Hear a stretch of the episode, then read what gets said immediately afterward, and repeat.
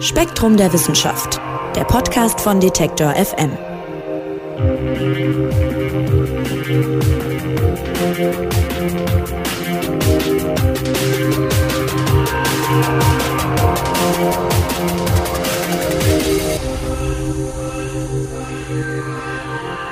Ja, hallo und herzlich willkommen zu einer neuen Ausgabe des Spektrum Podcasts von Detektor FM. Mein Name ist Marc Zimmer und ich spreche heute wieder mit Redakteuren von Spektrum der Wissenschaft über die spannendsten Themen des neuen Hefts. Das gibt's jetzt übrigens überall im Handel und auch online zu kaufen.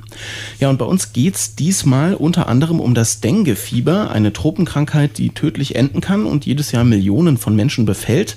Deshalb war man nämlich auch sehr froh, als vor ein paar Jahren endlich ein vielversprechender Impfstoff auf den Markt kam. Der war am Ende aber möglicherweise für mehrere Todesfälle verantwortlich. Die ganze Geschichte hören wir später hier im Podcast. Außerdem sprechen wir über was Erfreulicheres, nämlich über Bier. Das ist nämlich möglicherweise schon viel früher in der Menschheitsgeschichte gebraut und genossen worden, als die Forschung das bisher angenommen hat. Und als allererstes sprechen wir über das Titelthema der neuen Spektrum und dafür ist Robert Gast bei mir. Hallo. Hallo Marc. Robert ist Spektrum-Redakteur und hat an dem Artikel sozusagen mitgewirkt. Der Artikel ist von Werner Hoffmann, einem ja, Physiker. Einem Professor hier vom Max-Planck-Institut äh, für Kernphysik in Heidelberg. Er ist ein Experte auf diesem Gebiet, hat er Jahrzehnte das gestaltet und geprägt und äh, wir äh, waren sehr froh, dass er da äh, für Spektrum drüber erzählen will. Mhm. Und äh, ja, was dieses Gebiet ist, haben wir noch gar nicht gesagt. Es geht nämlich um, könnte man sagen, eines der großen Rätsel der Astrophysik. Welches denn? Ja, äh, es geht um den Ursprung äh, der kosmischen Strahlung. Das ist ein etwas kompliziertes Wort. Gemeint damit ist, äh, dass das Weltall, anders als man es sich so vorstellt, äh, nicht leer ist, sondern da schwirren äh, in jedem Quadratzentimeter ziemlich viele Teilchen umher, äh, konkret Atomkerne ähm, und Elektronen zum Beispiel. Und ja, die Frage ist, äh, woher kommen die denn? Äh, die haben zum Teil sehr hohe Energien, sind sehr schnell unterwegs, zu schnell, als äh, dass sie zum Beispiel aus äh, der Sonne kommen könnten. Deswegen äh, fragen sich Astrophysiker seit Jahrzehnten ja, äh, welche Prozesse oder welche Regionen im Weltall denn die Teilchen so stark beschleunigen können. Mhm.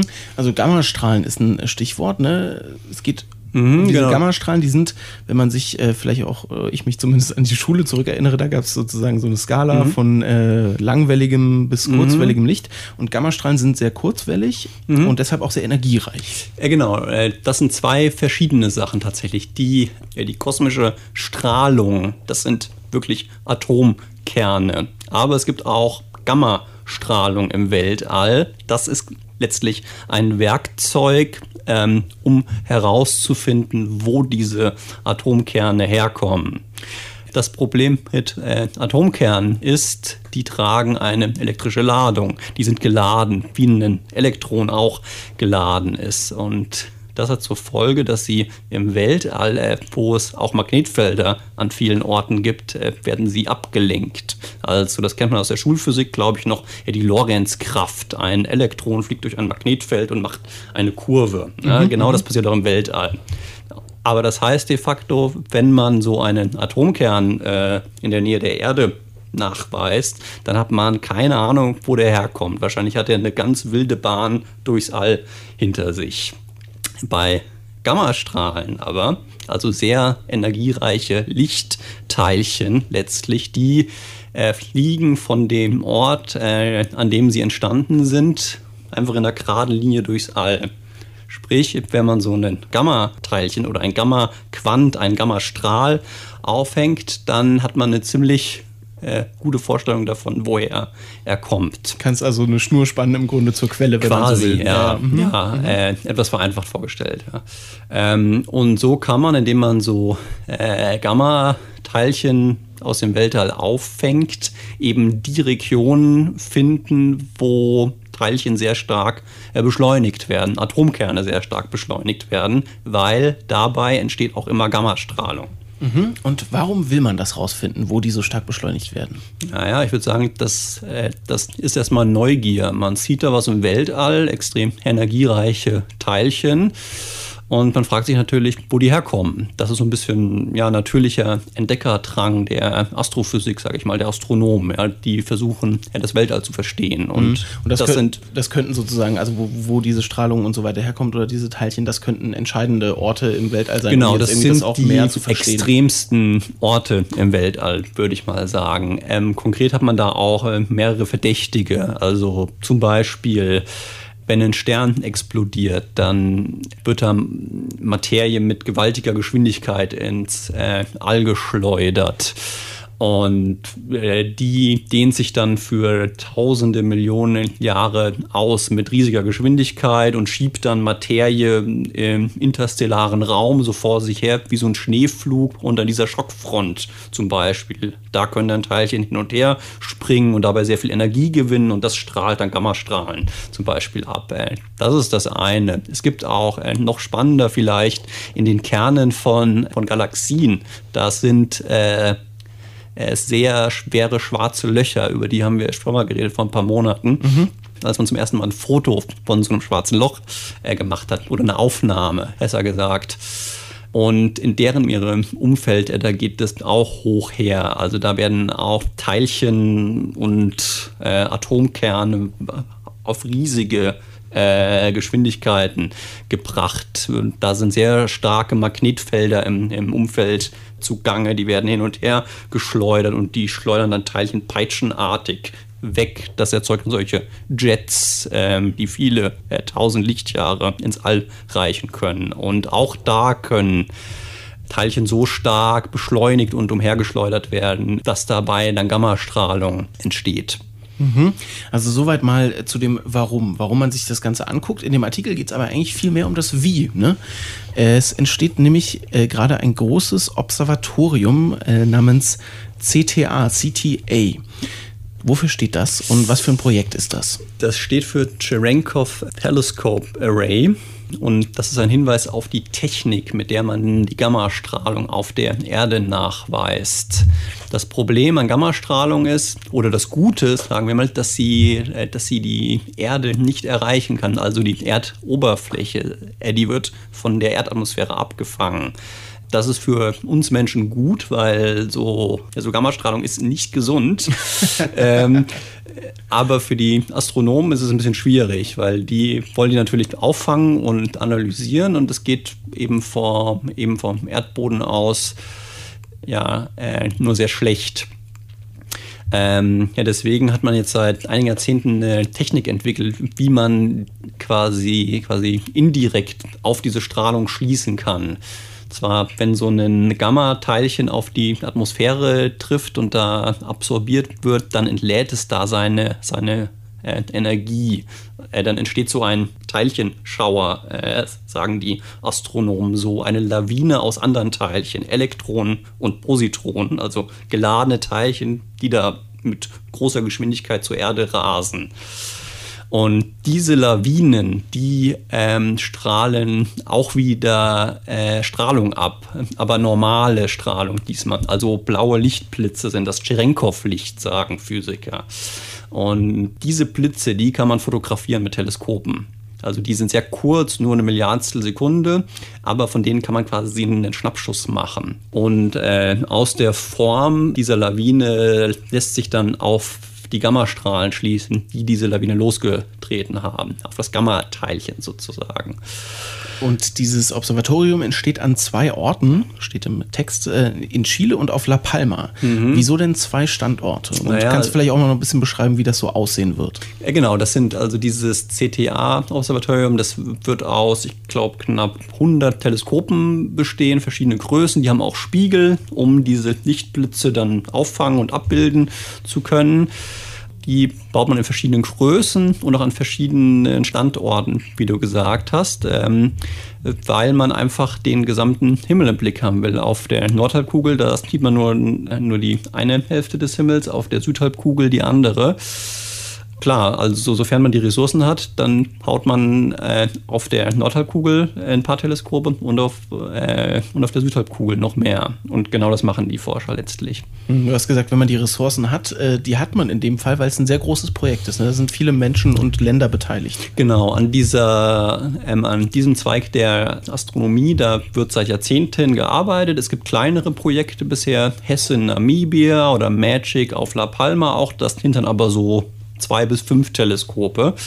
Aber jetzt haben sich quasi alle Astronomen dieses Gebiets zusammengeschlossen, um gemeinsam dieses CTA-Projekt äh, zu realisieren.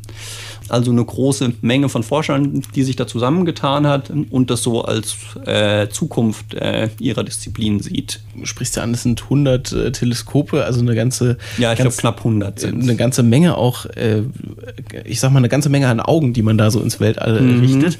Und das ist also sehr viel schwieriger als jetzt ein normales Teleskop, was man, was man, was man einfach in den Himmel richtet und was dann natürlich auch mit moderner Elektronik verbunden dann Bild liefert. Ja, es wird äh, ein Riesenteil, das ist, glaube ich, rausgekommen und nächstes Jahr geht es los äh, mit dem Bau. Welche Erkenntnisse vielleicht so abschließend die Frage, könnten denn dadurch möglich werden? Du bist ja selber Physiker, was, mhm. was würdest du dir denn erhoffen, was das mal sehen kann? Naja, ich glaube, dass man zum einen wird man, wird man sehr viel genauer sehen, wie das Weltall im Gamma-Licht erscheint. Also, also man bekommt dann eine Karte des Universums und sieht, aha, hier sind helle Punkte im Gamma-Licht. Das hat man auch schon bisher, aber die werden jetzt sehr viel genauer, da mit sehr viel mehr Details. Man wird auch neue Quellen entdecken, das hoffen die natürlich sehr. Ähm, ansonsten, äh, was man damit auch machen kann, ist äh, eher exotische Themen erforschen. Zum Beispiel, es gibt die Theorie, dass, dass die Lichtgeschwindigkeit von der Energie ja, der Lichtteilchen abhängt. Äh, also je höher die Energie oder je, je kleiner die Wellenlänge des Lichts, desto langsamer könnten äh, Lichtwellen unterwegs sein. Das kann nur ein ganz, ganz kleiner Effekt sein, sonst hätte man das schon gesehen. Aber sofern man sowas entdecken würde, dann wäre das sehr spannend, weil dann könnte man so ein bisschen vermuten, es liegt an der, der Struktur der Raumzeit. Ja, das, äh, das, große spannende Thema der Physiker. Wie sieht eigentlich die Raumzeit auf der kleinsten Größenordnung aus? Und solche Effekte, das könnte man äh, mit viel Glück vielleicht entdecken äh, mit so einem ähm, Observatorium. Äh, anderes Thema ist die ominöse dunkle Materie, von der man immer wieder viel hört, wenn man sich für Astronomie interessiert. Die hat man bisher nicht entdeckt. Äh, man sieht nur ihre Wirkung über die Schwerkraft, äh, wie sie Galaxien äh, zu, äh, zusammenhält und am Rand schneller rotieren lässt. Und noch ein paar andere Indizien hat man da gesammelt. Aber woraus sie besteht und so, das ist bisher rätselhaft. Und da könnte auch die Gammastrahlenastronomie vielleicht was helfen, weil äh, bestimmte Modelle sagen vor, dass dann dunkle Materieteilchen äh, sich vernichten gegenseitig, wenn sie sich treffen und, äh, und dann Gammastrahlen abgeben. Ja, also so Sachen könnte man rein theoretisch entdecken, ob das gelingt. Mal schauen. Das steht in den Sternen sozusagen, ja, ob das gelingt. Ja, wie so vieles. Ja. Gammastrahlen beobachten ist also das Ziel und dem wollen Astrophysiker bald einen großen Schritt näher kommen und zwar mit dem CTA-Observatorium. Robert Gast ist Spektrum-Redakteur und hat uns die Thematik näher gebracht. Vielen Dank. Vielen Dank auch. Ja, und wir gehen von diesen eher vielleicht futuristischen Themen mal ganz weit, weit zurück in der Menschheitsgeschichte als nächstes. Es geht nämlich um eines der ältesten Kulturgüter des Menschen, ums Bier.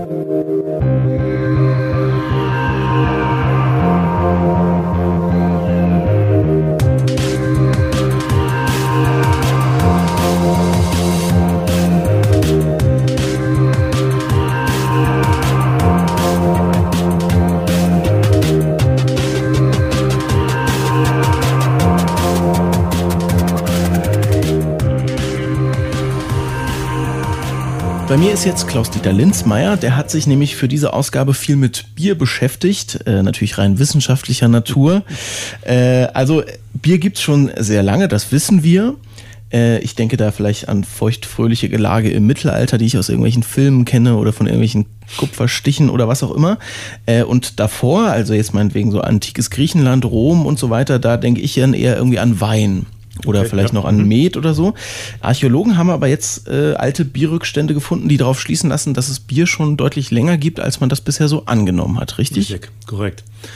Ähm, eines der ältesten Bauwerke der Menschheit überhaupt. Ähm, ja, die bekannte Tempelanlage, Heiligtum, man weiß ja nicht genau, was es ist, auf dem Göbekli Tepe, die ist ja äh, 12.000 Jahre alt und schon dort glaubten Wissenschaftler, haben die Menschen Bier getrunken zu rituellen Zwecken. Also man hat in ähm, Behältnissen aus Stein Rückstände gefunden, die man als Bierstein deuten kann. Das ist etwas, was bei der Bierproduktion anfällt. Ähm, entsteht aus Calcium und der Oxalsäure. Oxalsäure kommt in vielen Pflanzen vor, auch in Getreide. Ist ein unerwünschter Rückstand heutzutage, wenn man Bier produziert und damals möglicherweise ist es eben auch entstanden. Das könnte ein Hinweis sein, dass eben die Menschen von Göbekli Tepe tatsächlich bei ihren Ritualen Bier konsumiert haben kann aber auch einfach durch irgendwelche Pflanzenrückstände gekommen sein. Also ganz genau wird man sowas nie, niemals sagen können. Ja, ist ja auch 12.000 Jahre her, ne? Genau.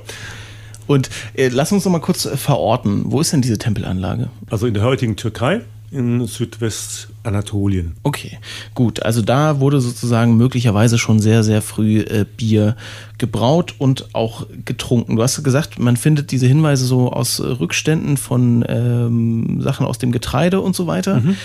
Wieso hat man sowas denn erst jetzt gefunden? Da gibt es eine neue Methode, Gaschromatographie.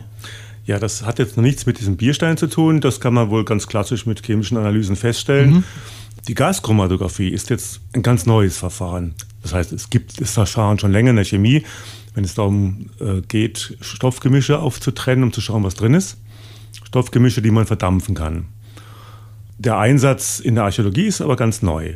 Das sind zwei das sind Wissenschaftlerinnen von der University of Glasgow, die sich überlegt haben, ob sie nachweisen können, ob in Trinkgefäßen, die man aus dem zweiten Jahrtausend vor Christus hat, aus Mesopotamien, äh, ob mit diesen Trinkgefäßen Bier getrunken wurde. Und die Idee ist, dass das Bier in diese Tongefäße eingesickert ist, irgendwie natürlich ein bisschen, die sind ja porös und vielleicht noch manche Elemente, manche Stoffe darin enthalten sind. Gut, was man jetzt machen muss, ist diesen Ton pulverisieren, verdampfen und dann durch so eine gaschromatische Säule zu jagen. Im Endeffekt geht es nur darum, dass äh, die verschiedenen Stoffe an, mit dem, was da in dieser Säule drin ist, reagieren und deswegen unterschiedlich schnell wieder rauskommen aus der Säule. Und man hat an, also am Ende also einen Sensor, und dieser Sensor, wie immer der funktioniert, weiß ich nicht, bin kein Chemiker, der sagt halt, okay, jetzt gerade ist was gekommen. Jetzt ist was gekommen. Mhm. Jetzt ist was gekommen. So. Und dann brauchst du eine Referenz. Sag mal, ich stelle mir so vor, dann nehmen sie halt Bier, machen das gleiche mit dem auch nochmal. Und können dann sehen, okay, aus dem Vergleich, ah, da war anscheinend der und der Stoff drin, weil von dem Bier weiß man es ja, was drin ist. Also ja. von dem modernen Bier. Ne? Ja, klar. Mhm. Okay, und so kann man sozusagen herausfinden, dass auch in diesem Zeitraum äh, Bier getrunken wurde. Das Spannende jetzt an diesem, äh, diesem sehr alten Fund ist, dass man eigentlich, so habe ich es verstanden, lange dachte, dass Bier erst eine Rolle gespielt hat, als äh, die Menschen wirklich sehr sesshaft wurden. Ne? Genau. Also das, wir sind jetzt wieder bei Göbekli Tepe und es gibt auch einen vergleichbaren Fund, also zeitmäßig vergleichbar aus Israel, aus einer Höhle. Äh, und da sind wir eben bei vor 12.000 Jahren oder sowas. Und in dieser Zeit gab es sowas wie Landwirtschaft noch nicht. Aber, das weiß man heute, die Menschen haben schon damals angefangen, Wildgräser gezielt zu sammeln, weil es sie aus klimatischen Gründen reichlich gab in der Zeit. Und ja, zu hegen und vielleicht sogar schon mal zu gucken, ach, äh, kann ich da nicht diese Pflanze, den Samen nochmal einsetzen äh, und äh, vielleicht bringt er bessere Erträge am nächsten Mal. Also im Grunde ist es noch kein, kein richtiges Züchten, aber es entwickelt sich dann daraus. Erstmal geht es darum, dass man Wildgräser einsammelt und dann natürlich gezielt guckt, welche man nimmt. Genau. Und das ermöglichte den Menschen, weil es halt so viel davon gab, von diesen Wildgräsern, schon so eine gewisse Sesshaftigkeit. Ja, die lebt noch nicht in Dörfern, die hat noch keine Dorfgemeinschaften, sie waren noch keine Bauern, aber trotzdem sind sie nicht mehr wie früher ständig durch die Gegend gezogen, um Tiere zu jagen und Pflanzen zu sammeln. Weil es gab es ja alles vor Ort. Ja, und Bier gab es dann irgendwie auch. Ja. Und äh, war denn das Bier, egal ob wir jetzt da von vor 12.000 Jahren reden oder meinetwegen von vor 6.000 Jahren, war das Bier schon so ein Bier wie heute? Also ich glaube nicht, dass dir oder mir das schmecken würde, was die damals getrunken haben. Ich meine, was konnten die machen? Also sie haben diese, äh, so wie ein Brauer heute, haben sie sicherlich das Getreide, die Wildgerste wahrscheinlich, in Wasser eingelegt, irgendwie ein bisschen, um es keimen zu lassen, damit dann auch eben Stärke ähm, entsteht, damit äh, Enzyme entstehen, die die Stärke dann abbauen. Dann wurde das Ganze irgendwie wahrscheinlich gemahlen, getrocknet, gemahlen, wieder mit Wasser versetzt und hast du diese Maische. So machen das die, die Brauer heute ja auch. Bloß. Das heißt, der Prozess ist muss ja der ähnlich Prozess gewesen muss sein. ja ähnlich gewesen sein. Ähm, wahrscheinlich gab es dann in Mesopotamien auch schon diese, dass, dass das Ganze aufgekocht hast. Es gibt da textliche Hinweise darauf, dass da Hitze auch eine Rolle spielte.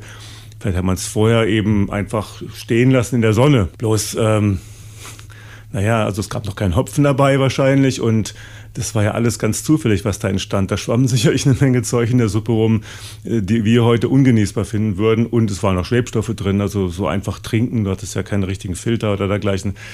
War wahrscheinlich nicht so ganz angenehm. Mhm. Und hatte auch, das äh, stand im Text auch, äh, wahrscheinlich deutlich weniger Alkohol, weil sozusagen der Prozess ja nicht so durchstrukturiert ist und mhm. immer gleich getaktet wie heute. Ne? Also Genau, stand also- etwas von ein bis zwei. Richtig, also man schätzt, dass, dass insgesamt nicht mehr als ein bis zwei Alkohol äh, dabei äh, rumkamen.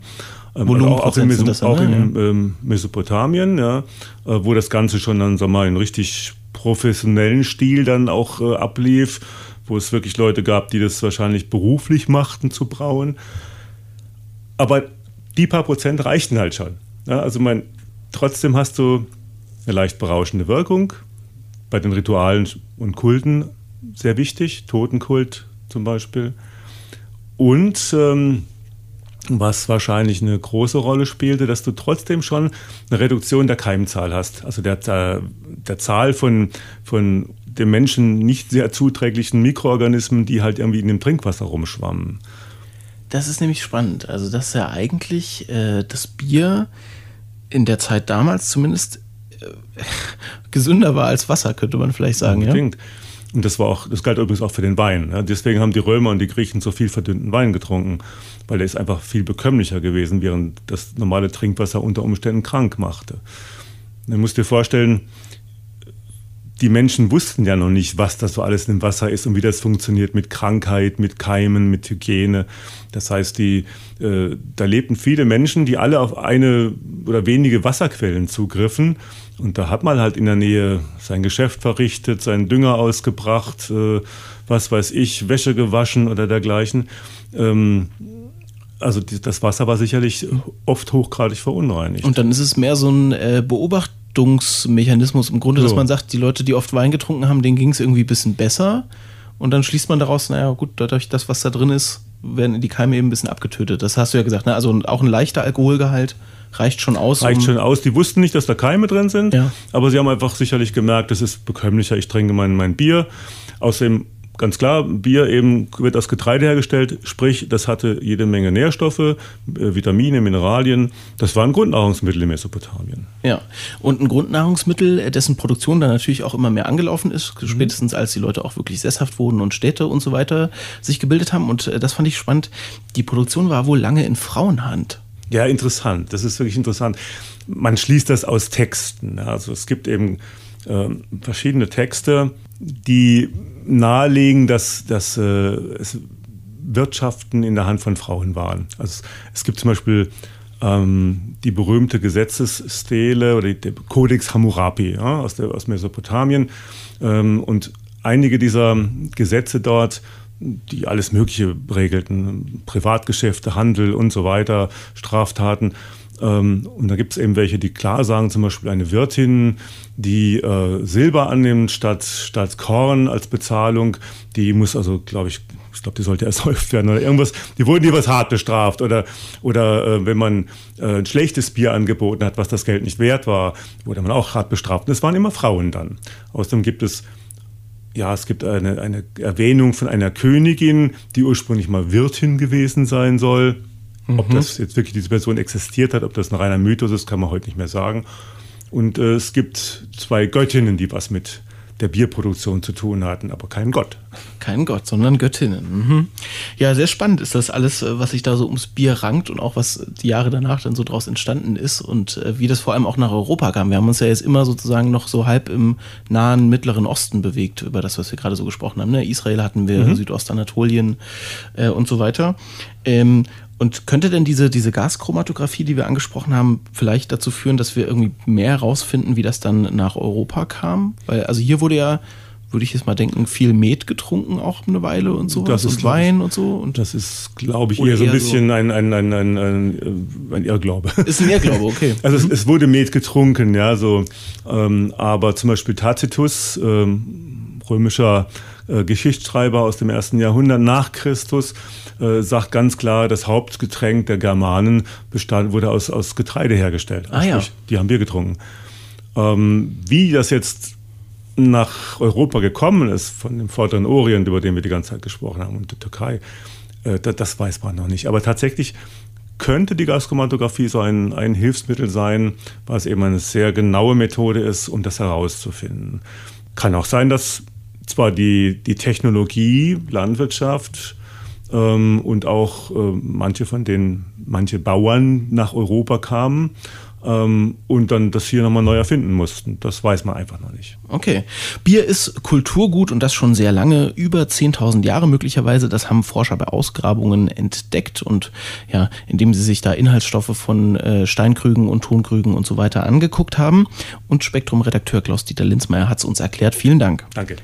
Ja, und ich habe es am Anfang des Podcasts angekündigt. Wir sprechen gleich über das Dengue-Fieber und einen Impfstoff, der erst Hoffnung war und dann ja, zum Debakel wurde. episode.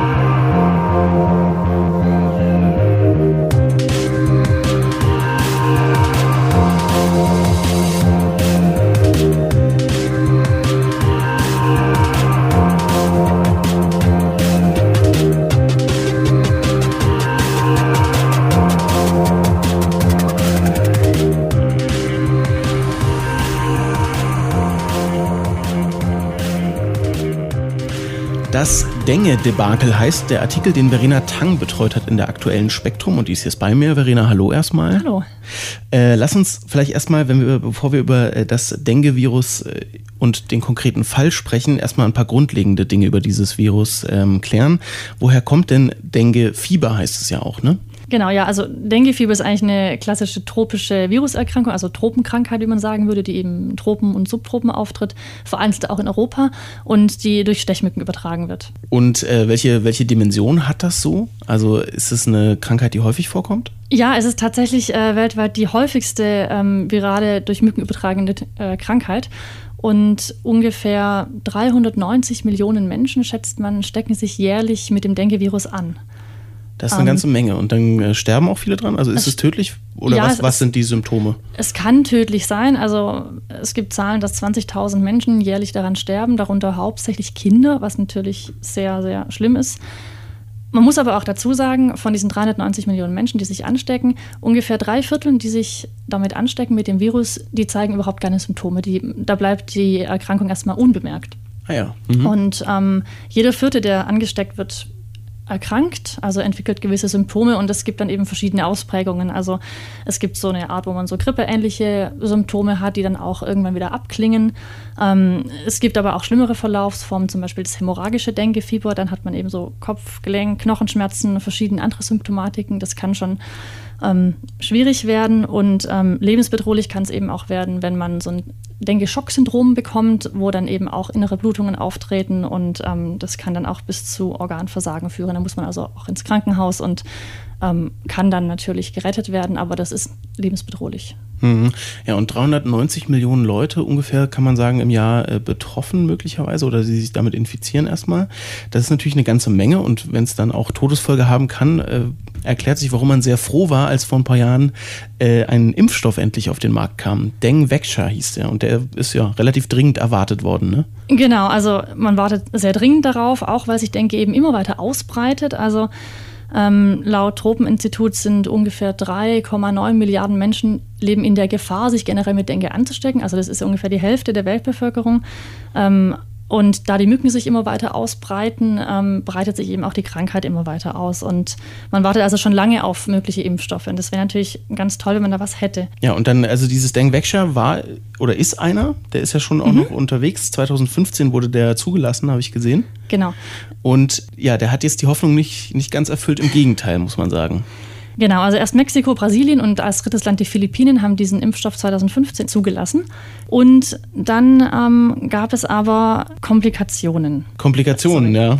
Das ist leicht untertrieben vielleicht sogar, ne? Ja, genau. Also man muss dazu sagen, es wurde ähm, in den Philippinen zugelassen Ende 2015 und ein paar Monate später hat das Land dann eine große, groß angelegte Impfkampagne gestartet ähm, und hat 830.000 Kinder mit ähm, dem Vakzin geimpft, ähm, in der Hoffnung natürlich, dass es die vor einer weiteren Infektion eben wirksam schützt. Und ungefähr anderthalb Jahre später, 2017, ist diese Impfkampagne abrupt zum Halten gekommen, wurde gestoppt, weil man gemerkt hat, ähm, es gibt da eben gewisse Probleme. Hm. Das ist erstmal, du hast schon gerade gesagt, über 800.000 Kinder wurden da äh, geimpft. Das ist auch ungewöhnlich, sagst du, ne? Also was ungewöhnlich ist, ist jetzt vielleicht nicht die Dimension, aber was ungewöhnlich ist, ist eben, dass es so abrupt eingeführt wurde. Also normalerweise wird ein, ein Impfstoff zugelassen und dann hat man so eine gewisse Phase, in der das erstmal beobachtet wird, wie wirkt der Impfstoff, gibt es Nebenwirkungen und wo weitere Studien gemacht werden. Und diese so, sogenannte Pharmakovigilanzphase, die wurde bei diesem Impfstoff jetzt auf den Philippinen eben ausgelassen. Und äh, das führte dann möglicherweise, muss man sagen, äh, zu auch Todesfällen. Ja, möglicherweise. Also da sind ähm, momentan wird da ganz viel ähm, prozessiert und auch geforscht. Ähm, es gab ähm, Todesfälle und man weiß natürlich bei sowas dann erstmal nicht genau, worauf sind die Todesfälle jetzt zurückzuführen. Liegt es an der Impfung? Liegt es daran, dass die Impfung vielleicht versagt hat? Liegt es vielleicht an was ganz anderem, was nicht im Zusammenhang mit der Impfung steht? Und ähm, das wird es eben ähm, gerade verhandelt. Ja, und verhandelt wird es deshalb, weil es relativ schnell dann äh, Warnungen gab, im Grunde, ähm, auch von einigen Forschern. Wem ist das denn zuerst aufgefallen, dass da irgendwas nicht ganz stimmen kann? Genau, also das war ähm, schon Anfang 2016, als das gestartet ist. Ähm, da gab es ähm, zwei Mediziner, zwei philippinische, die sich gesagt haben, Moment mal, ähm, da könnte es große Probleme geben, denn ähm, Dengue ist ein bisschen ein Sonderfall wenn wir uns jetzt vorstellen, so gängige Impfungen, die wir hier haben, wie zum Beispiel Masernimpfung oder sowas, da ist ja der Sinn der Sache, dass man weiß, ähm, wenn man einmal Masern hatte, dann ähm, bekommt man sie nicht wieder. Also man ist lebenslang immun und dementsprechend wird man eben geimpft und ist dann lebenslang immun gegen die Masern. Das verhindert quasi eine Zweitinfektion. Und bei Dengue ist der Fall aber ein bisschen komplizierter, denn ähm, man hat an Ende der 50er, Anfang der 60er Jahre herausgefunden, Wer sich das erste Mal mit Dengue ansteckt, haben wir schon gehört, der hat vielleicht gar keine Symptome, das ist eher leicht. Wer sich ein zweites Mal mit Dengue ansteckt, der reagiert vermutlich viel, viel schlimmer. Also eine zweite Dengue-Infektion ist häufig viel, viel schlimmer als die erste und mit höherer Wahrscheinlichkeit lebensbedrohlich mein normales Bild von so Krankheiten ist sozusagen, dass man es einmal kriegt und dann heftig und genau. dann entwickelt man irgendwie Antikörper ja. und so weiter und da ist es umgekehrt im Grunde. Da ist es sozusagen umgekehrt und äh, man hat es auch lange nicht verstanden und dachte, ja, ähm, wusste es sich nicht zu erklären und es gab einen ähm, Mediziner, Scott Halstead, der hat ähm, in den 60er Jahren schon ähm, intensiv daran geforscht, woran es liegen könnte und er hat ähm, Mitte der 70er Jahre dann eine Theorie ähm, dazu veröffentlicht, ähm, wie es denn dazu kommen könnte, dass bei Denguefieber das eben so läuft. Mhm, und das ist die ADE-Theorie, ADE. Genau, genau. Was sagt die denn? Genau, es steht für Antibody Dependent Enhancement, also zu Deutsch sagt man infektionsverstärkende Antikörper.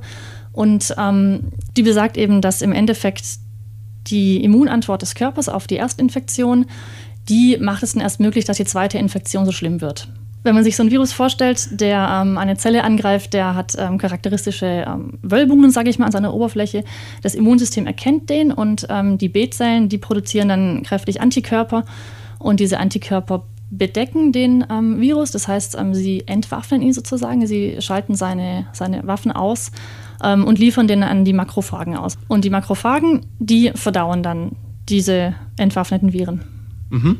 Okay, also bauen die so, sozusagen ab, genau. weil sie auch nicht mehr gefährlich sind, weil vorher sozusagen eine, eine Hülle über das Schwert gestülpt wurde, sozusagen, wenn man genau. so will. Ja? Kann man sich das vorstellen. Okay, und äh, diese ADE-Theorie sagt jetzt, das ist bei, bei Dengue nicht so.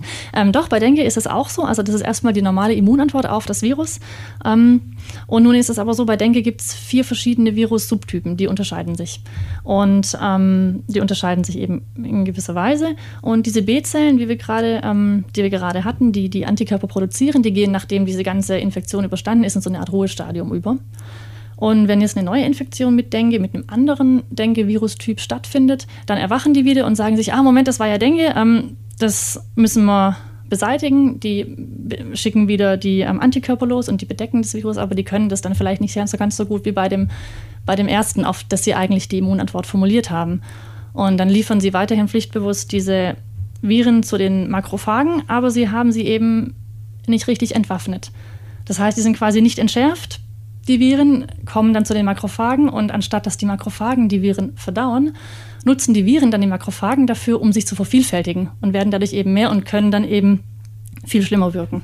Also die kommen praktisch unter so einem Deckmantel da rein. Also der Körper denkt, er bekämpft sie mit der richtigen Waffe. Das passiert aber nicht im Grunde so. Genau. Mhm. Genau. Also das Virus nutzt eben dann, wie es für Viren sich eben gehört, sage ich mal, ähm, nutzt eben dann den, den Mechanismus der Zelle, um sich eben zu vervielfältigen. Okay. Und mit dieser Theorie lässt sich ganz gut erklären, warum möglicherweise diese, diese Impfung nicht gut funktioniert hat. Genau, denn es haben dann schon früh, also schon Anfang 2016, zwei Mediziner, eine Medizinerin, ein Mediziner aus den Philippinen gesagt, Moment, also was ist denn, wenn diese Dengue-Impfung diese Erstinfektion imitiert, also quasi den Körper erst darauf programmiert, eben in lebensgefährlicher Weise zu antworten, wenn dann nach der Impfung nochmal ein Kontakt mit dem Dengue-Virus stattfindet. Und also genau. Was ist, wenn die Impfung sozusagen die erste Krankheit ist und dann genau. äh, die zweite Welle durch eine neue, durch einen Stich von der Mücke dann mhm. kommt praktisch. Ah, und dann sozusagen das Immunsystem überrennt. Genau, ja. genau. Das war so die Befürchtung und es scheint so, als dass sich diese Befürchtung tatsächlich äh, bestätigt hat. Mm. In den klinischen Studien, die eben durchgeführt wurden zu dem Impfstoff, da wurde das nicht so genau untersucht, denn die hatten ein anderes Studiendesign. Ähm, die haben sich nicht gesagt, wir gucken, wie wirkt es bei Menschen, die noch nie Dengue hatten, im Gegensatz zu Menschen, die schon mal Dengue hatten die Impfung. Das ähm, hm. ja, war einfach nicht so angelegt. Und diese Mediziner, die eben davor gewarnt haben, dass es so sein könnte, die haben eben auch ganz früh gesagt, hallo Leute, passt da auf, ähm, ihr müsst das unbedingt untersuchen. Und ähm, später eben hat sich dann herausgestellt, dass es äh, tatsächlich so war. Mhm. Auf diese beiden Mediziner äh, hat leider nicht gehört die WHO. Ne? Also die Weltgesundheitsorganisation hat diesen Impfstoff auch erst empfohlen. Ja, das stimmt. Ähm, der Hersteller hat den Impfstoff eben empfohlen für Kinder ab neun Jahren, weil sich in diesen Studien, so wie sie angelegt waren, gezeigt hat, so ab neun Jahren ist er relativ sicher. Ähm, und die WHO hat das äh, übernommen und hat auch ihre Empfehlung eben so rausgegeben, dass das ähm, genau, dass das eben so, so gut sei. Mhm. Ja. Und dann hat sie irgendwann äh, zurückgerudert und auch die, die Herstellerfirma. Genau. Wann ist das denn passiert? Also genau. was, muss, was musste passieren, dass sie das sozusagen einsehen, dass es möglicherweise ein Problem gibt? Naja, es gab Todesfälle, ähm, es gab ähm, dann aber auch Kampagnen von den Medizinern, die davor gewarnt haben, die gesagt haben, Moment, halt mal, hier haben wir einen, äh, einen Impfstoff, der ist womöglich nicht sicher, vor allem für vor allem für kleinere Kinder, weil kleinere Kinder ja mit höherer Wahrscheinlichkeit noch kein Denkefieber hatten als größere, kind, äh, ältere Kinder. Genau, und dann kamen eben diese Todesfälle ans Licht und dann gab es natürlich eine große Verunsicherung auch in der Bevölkerung. Und es gab verschiedenste Studien und Veröffentlichungen und Paper und Gegenpaper und wie auch immer. Naja, es gab eben auf jeden Fall dann ähm, wissenschaftlichen Disput und es gab auch äh, eine öffentliche Verunsicherung. Und dann hat die ähm, Herstellerfirma gesagt, okay, wir ähm, machen einen neuen Test. Ähm, sie haben einen neuen Test entwickelt zusammen mit der University of Pittsburgh, mit dem man im Nachhinein feststellen konnte, welche Probanden ursprünglich schon mal mit Dengue infiziert waren, bevor sie die Impfung bekommen hatten und welche nicht. Und dann wurde also das ganze Impfprogramm erstmal gestoppt. Ja, und dann gab es äh, auch Anklagen und so weiter. Ne? Genau, also und die laufen auch noch. Also momentan ähm, ist da auf den Philippinen relativ viel im Gange. Da sind ähm, Regierungsbeamte angeklagt, ähm, hauptsächlich Offizielle. Zum Teil geht es auch um Korruptionsvorwürfe im Zusammenhang mit der Einführung von Dengweksha und ähm, zum Teil klagen aber auch die Familien natürlich ähm, auf Schadensersatz oder genau fahrlässige Tötung. Und es ist also gerade ähm, ziemlich großes äh, Thema. Hm, da liegt einiges im Argen. Mhm. Wie ist denn die Lage heute, was diesen Impfstoff betrifft? Ich habe einen Text gelesen, den gibt es schon auch weiterhin. Ja, den Impfstoff gibt es weiterhin. Allerdings ist es inzwischen so, dass die ähm, WHO und auch ähm, der Hersteller der, des Impfstoffs ähm, die Empfehlungen so weit angepasst haben, dass sie gesagt haben, der Impfstoff ist nur empfohlen oder nur zugelassen für Menschen, die nachweislich schon mal an Dengue erkrankt sind. Denn man muss auch dazu sagen, die Tests haben eben auch ergeben, dass wenn man schon mal Dengue hatte, dann schützt diese Impfung sehr wirksam davor, nochmal eine komplizierte Dengue-Erkrankung zu haben. Also dann, dann schützt es tatsächlich, wenn man eben vorher schon einmal infiziert war. Ähm, für diese Leute ist das sehr gut. Hm. Und, und, dementsprechend ist es die Empfehlung eben ab neun Jahren und nur wenn man schon mal Dengue hatte und in eben einem Gebiet lebt, in dem Dengue ähm, in dem ein hohes Denkerisiko herrscht. Hm, in 20 Ländern ist er zugelassen, auch in Genau. Europa teilweise, habe ich gesehen. Äh, wenn man Ja. das möchte sozusagen, aber das ist dann eher, wenn man auf eine Auslandsreise geht, wahrscheinlich. Äh, nee, eben gerade nicht. Äh, Ah. Also es ist quasi für den europäischen Markt zugelassen, aber eben für Menschen, die im Denke-Gebieten leben. Ah ja, mhm, okay. Und ähm, gibt es denn, also wir haben ja am Anfang gehört, es wäre sehr wichtig, dass es da mal einen vernünftigen Impfstoff auch gibt, Ja. äh, der, der auch vor, vor der ersten Erkrankung schützt. Ähm, ist denn da was in Entwicklung? Also werden wir das in nächster Zeit erleben? Also es gibt verschiedene Impfstoffe, die momentan auch von verschiedenen äh, Forschungseinrichtungen und von verschiedenen Firmen entwickelt werden. Also drei sind aktuell in der Entwicklung und zwei werden schon klinisch getestet. Also es könnte sein, dass da demnächst was kommt. Man weiß es halt natürlich nicht so genau, wann das dann tatsächlich äh, eingeführt wird. Hm, und Und die, müssen sich auch alle natürlich erstmal noch beweisen. müssen sich beweisen und man wird jetzt wahrscheinlich auch nach der Geschichte auf den Philippinen äh, deutlich vorsichtiger sein bei einem Dengue-Impfstoff, ne? Vermutlich, ja. Ja, also Ja. das ist, äh, ist eine Wahnsinnsgeschichte auf jeden Fall, ähm, die man auch sehr wenig mitbekommen hat hier in den Medien, muss man auch mal sagen an der Stelle. Stimmt, also ja. zumindest. Und es ist schon auch eine Geschichte, wo man sagen muss, da kann man fast skeptisch werden, was so Impfstoffe und so betrifft. Ne? Also sich da was impfen lassen äh, und dann hört man, dass da irgendwie Todesfälle äh, dabei rauskamen, das äh, verunsichert schon auch ein bisschen. Ja, und es ist auch ein bisschen das Problem, denn ich meine, es, ähm, es gibt ja wirklich, sag ich mal, viele, viele sinnvolle Impfungen. Also wenn man sich überlegt, was ähm, für Krankheiten es äh, nicht mehr gibt, Polio zum Beispiel oder Tollwut oder wie auch immer, solche Sachen, die dank Impfungen ausgerottet äh, worden sind. Und was man eben auch beobachtet hat, eben als Folge dieser massiven Verunsicherung ist auf den Philippinen, die Leute haben sich oder haben ihre Kinder gar nicht mehr impfen lassen, auch zum Beispiel nicht mehr gegen Masern. Die Folge war, dass jetzt lauter Masernepidemien die Philippinen heimgesucht haben und Kinder an Masern gestorben sind, was völlig vermeidbar gewesen wäre. Also das ist, ist sehr, sehr schwierig. Also der Fall, obwohl es da schief ging oder zumindest teilweise schief ging, dürfte jetzt aber trotzdem, sagst du, kein Wasser auf die Mühlen von Impfgegnern sein, wenn man die Gesamtlage betrachtet. Nein, würde ich nicht sagen, denn es gibt wirklich viele sichere Impfungen und äh, wir sehen ja hier ähm, auch, was es was für Krankheiten wir zum Beispiel hier bei uns nicht mehr haben oder auch weltweit ausgerottet wurden. Deswegen sollte das äh, kein Wasser auf die Mühlen von Leuten sein, die sagen, Impfungen sind generell schlecht. Sagt Spektrum-Redakteurin Verena Tang und ich sage vielen Dank. Gerne. Und damit sind wir auch schon wieder am Ende unseres Spektrum Podcasts. Das neue Magazin von Spektrum der Wissenschaft gibt Ihnen, wenn Sie mögen, die Möglichkeit, die Themen aus dem Podcast nochmal zu vertiefen und sich auch nochmal zu diesem Thema zum Beispiel einige Grafiken und Bilder anzugucken. Die sind teilweise auch sehr äh, ja, eindrücklich, wie da auch geimpft wird und im großen Stil und so weiter. Genau, das neue Heft ist jetzt auch im Handel erhältlich und gibt es natürlich auch auf spektrum.de. Und dort gibt es auch noch mehr Wissenschaftspodcasts zu hören von Detektor FM. Mein Name ist Marc Zimmer und ich sage Tschüss, machen Sie es gut und danke fürs Zuhören. Spektrum der Wissenschaft, der Podcast von Detektor FM.